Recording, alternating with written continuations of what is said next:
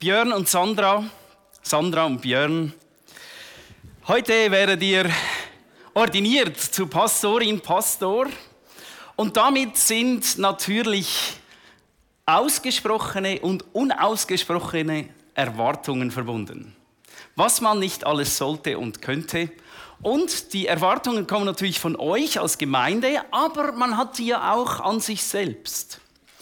Und so stellt sich doch die Frage, ja, wann ist dann euer Dienst gut? Wann ist das, was ihr tut, hilfreich? Oder man könnte auch fragen, wann seid ihr erfolgreich?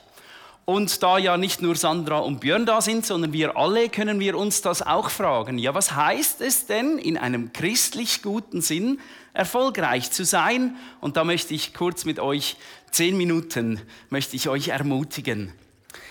Was ist Erfolg? Sokrates hatte Folgendes gesagt. Wer die Welt bewegen will, der soll sich selbst bewegen. Es beginnt mit mir. Ich muss es tun. Ich kann nicht auf die anderen warten. Ich muss es beweisen und da sind wir heute auch in der Gesellschaft. Wir glauben jenen, die es geschafft haben. Wer glaubt schon jemanden, der selbst scheitert, mit dem Leben nicht zugange kommt, bankrott ist? Wir glauben jenen, die es geschafft haben. Jemand anders, Martin Fitzek, er ist noch nicht so lange tot, er hat gesagt, Erfolg ist der Lohn des Strebsamen. Also streng dich an, mach's dir nicht zu gemütlich. Geh rein, ab in die Hose, gring aber aus Eckle. Es liegt an uns. Du, ich, wir sollen uns anstrengen, wir sollen dafür schauen. Und die beiden Männer haben natürlich nicht Unrecht, ich hätte auch eine Frau nehmen können, aber ich habe gerade nichts gefunden, die, die, zu einem Erfolg etwas gesagt hat. Vielleicht hat es damit zu tun, dass es uns Männer mehr beschäftigt als die Frauen. Das könnte ja auch noch sein. Natürlich haben die beiden Herren recht, denn schon im Wort Erfolg haben wir das Verb folgen. Also Erfolg ist die Folge von etwas. Und ich habe es mal versucht für mich zu definieren. Erfolg ist das positive Ergebnis meiner Handlungen durch die mir zur Verfügung stehenden Mittel und Möglichkeiten. Das, was ich han und kann, setze ich so ein, dass daraus ein guter Folge, eine gute Folge daraus entsteht. Und wenn wir dann beim Erfolg bleiben, dann merken wir schnell, ja, es bin ich, meine Kraft, meine Möglichkeiten, meine Anstrengungen, mein Strebsamsein. Und das könnten wir jetzt leicht verteufeln, aber wir finden es in der Bibel. Wenn wir Folgendes sehen, wo man arbeitet, da ist genug, wo man aber mit Worten umgeht, da ist Mangel. Wer seinen Acker bebaut, wird reichlich Brot haben, wer aber Nichtigen nachjagt, dem mangelt es an Verstand. Also dieses Prinzip der natürlichen Gesetzmäßigkeiten, ich tue etwas und es folgt etwas daraus, das finden wir schon in der Bibel. Es ist da. Und natürlich ist die Versuchung groß, bei uns am Arbeitsplatz oder hier in der Kirche zu sagen, ja, wir müssen einfach nur das Richtige tun, dann kommt es schon gut. Dann werden wir Erfolg haben. Und die Frage ist eigentlich nicht, ähm, was, ob, ob es da ist oder nicht. Es ist angelegt in der Schöpfung, in der Welt der Dinge, in der Natur sehen wir es. Wir können es erforschen, erproben, beweisen, dass Gutes, Logisches, Geplantes gute Folgen hat. Naturwissenschaft, Ökonomie, Wachstumsprinzipien sind in der Welt der Dinge, in der Natur angelegt. Aber wenn wir uns daran orientieren, kann uns das ganz schön unter Druck setzen. Es führt dann dazu, dass alles von mir abhängt, von meinen Anstrengungen, von meinen Möglichkeiten. Ich muss dann strebsam dafür sorgen, dass es gut kommt. Wir fallen dann leicht in Performance-Modus, werden berechnend, glauben an die Machbarkeit und vergessen, was Jesus uns gelehrt hat. Wie die Rebe keine Frucht bringen kann aus sich selbst, wenn sie nicht am Weinstock bleibt, so auch ihr nicht, wenn ihr nicht an mir bleibt. Die Menschen der Welt, die Wirtschaft, wir, wenn wir nach den Naturwissenschaften, nach, nach den natürlichen Gesetzmäßigkeiten handeln, können sehr viel Erfolg hervorbringen.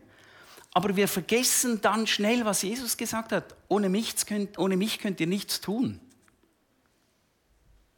Wir haben diese natürlichen Gesetzmäßigkeiten angelegt, aber wir sind zu etwas anderem berufen.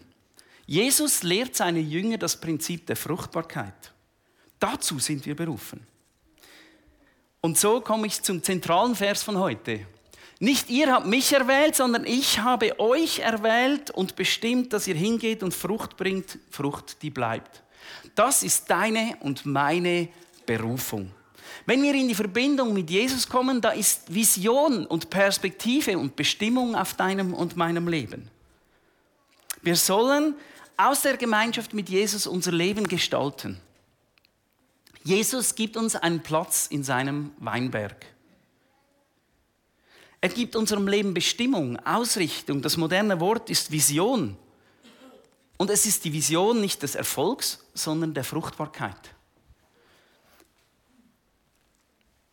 Und hier haben wir diesen Kontrast, wir haben das Prinzip dieser natürlichen Gesetzmäßigkeiten und wir haben dieses Prinzip der Fruchtbarkeit.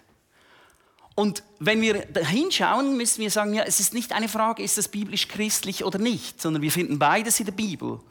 Sondern worum es wirklich geht und auch ganz besonders für den Dienst als Pastorin, als Pastor, ist die innere grundsätzliche Haltung und Überzeugung. Arbeite ich, um Erfolg zu haben oder arbeite ich, um fruchtbar zu sein? Glaube ich an meine Möglichkeiten oder sehe ich Gottes Möglichkeiten in den ähm, in, den, in den Situationen, wo ich drin stecke. Es geht um eine tiefste innere Überzeugung. Und jedes Mal, wenn wir unzufrieden sind an unserem Arbeitsplatz oder in unserer Beziehung, wenn wir, wenn wir uns ärgern, wenn wir enttäuscht sind, wenn wir manchmal auch ähm, ähm, vielleicht wütend werden, hat es oft damit zu tun, dass wir doch so nah an diesem Erfolgs Handeln und Denken sind. Und dann frustriert sind, weil wir uns ja anstrengen, wir tun es ja, wir geben uns ja Mühe und es kommt nicht so, wie wir gedacht haben und dann werden wir enttäuscht. Wenn wir aber Raum schaffen für Gottes Möglichkeiten, wenn wir Raum schaffen, ihn mit einbeziehen, dann können wir auch mit der Nichterfüllung von dem, was wir uns gewünscht haben, besser umgehen. Weil wir haben ja Gott mit einbezogen und er sagt ja, dass wenn wir ihn bitten, dass er dann schaut, dass es recht zu uns kommt und zur rechten Zeit und nach seinem Willen. Wenn wir, wir können uns diese Prinzipien der natürlichen Gesetzmäßigkeiten können wir wirklich zunutze machen. Ich bin mir aber dabei bewusst, dass ich letztlich von Gott abhängig bin. Ich weiß, dass ich eingespannt bin in das Wirken Gottes und für etwas Größeres als meinen Erfolg. Ich weiß, dass er das Wachstum schenkt. Ich weiß, dass ich Raum schaffen kann und muss für sein Reden und Leiten in meinen täglichen Aufgaben. Ich weiß, dass ich mich an seinem Wort orientiere, im Büro, auf dem Feld, in der Werkstatt, in der Kirche. Gott hat dich und mich dazu erwählt, fruchtbar zu sein und nicht erfolgreich zu sein. Wir dürfen an unserem Erfolg arbeiten, aber Jesus fordert dich und mich heraus, hey, suche Fruchtbarkeit, suche Leben, suche Multiplikation. Gott hat dir und mir die Schöpfung anvertraut, um innerhalb dieser Möglichkeiten zu wirken. Am besten und am liebsten für sein Reich. Er gibt dir und mir einen Sinngrund. Er gibt dir und mir Bestimmung und Platz, damit wir Frucht bleiben, erbringen, die bleibt.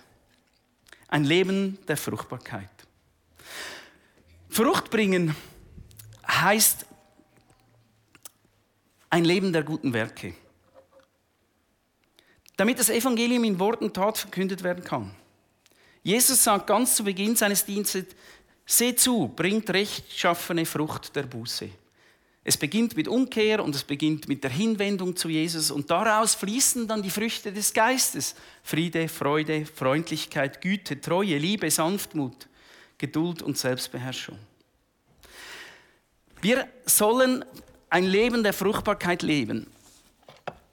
Und ich habe euch dann für aufs Buffet auch noch ein paar Trauben mitgebracht. Jesus spricht davon, dass wir fruchtbar sein sollen. Und jede dieser Trauben steht für ein Gebet, für ein Wort der Anteilnahme, für ein Wort der Barmherzigkeit, für Trost, für Zeit, für einen Worship-Song, den ich am Sonntagmorgen gespielt habe, für die Technik, die ich bedient habe, in der Kleingruppe zugehört.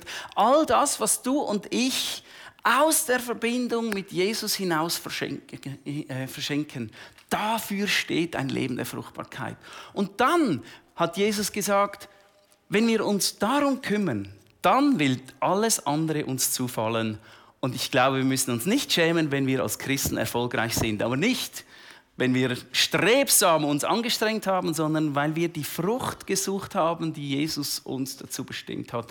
Und dann müssen wir uns nicht sorgen für morgen. In dem Sinne wünsche ich euch beiden ein Dienst der Fruchtbarkeit. Und ich wünsche euch als Gemeinde ein Leben der Fruchtbarkeit, sei es zu Hause, am Arbeitsplatz oder hier in der Kirche. Und dazu möchte ich euch gerne segnen und ich möchte euch auch bitten, aufzustehen.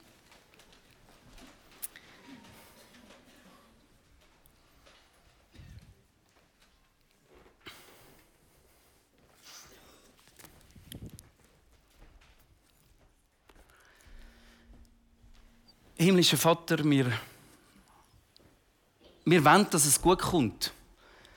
Wir wollen nicht, dass Leerläufe passieren. Wir wollen nicht umsonst arbeiten. Wir wollen unsere Saat nicht auf die, auf die Straße oder auf den felsigen Boden oder unter Dornen rühren. Wir wollen sehen, dass das, was wir machen, etwas bringt. Und wir sind so schnell versucht, dann so in diesen Modus zu kommen. Ich streng mich an, ich mache es gut, ich mache das Richtige. Aber du hast uns zu einem anderen Leben gerufen. Du hast gesagt, wir sollen mit dir verbunden sein und bleiben. Wir sollen aus dieser Verbindung heraus fruchtbares Leben bringen für uns und unser Umfeld. Und so segne ich uns, wenn wir da stehen, vor dir, in deinem Haus, unter deinem Wort, unter deiner Gemeinschaft. Herr, segne ich uns mit einem Leben der Fruchtbarkeit.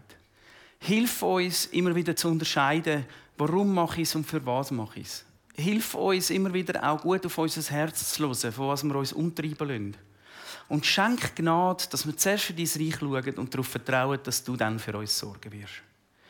Herr, schenk uns fruchtbaren Boden und ein Leben, das zeigt, dass du unser Herr und Gott bist. Amen.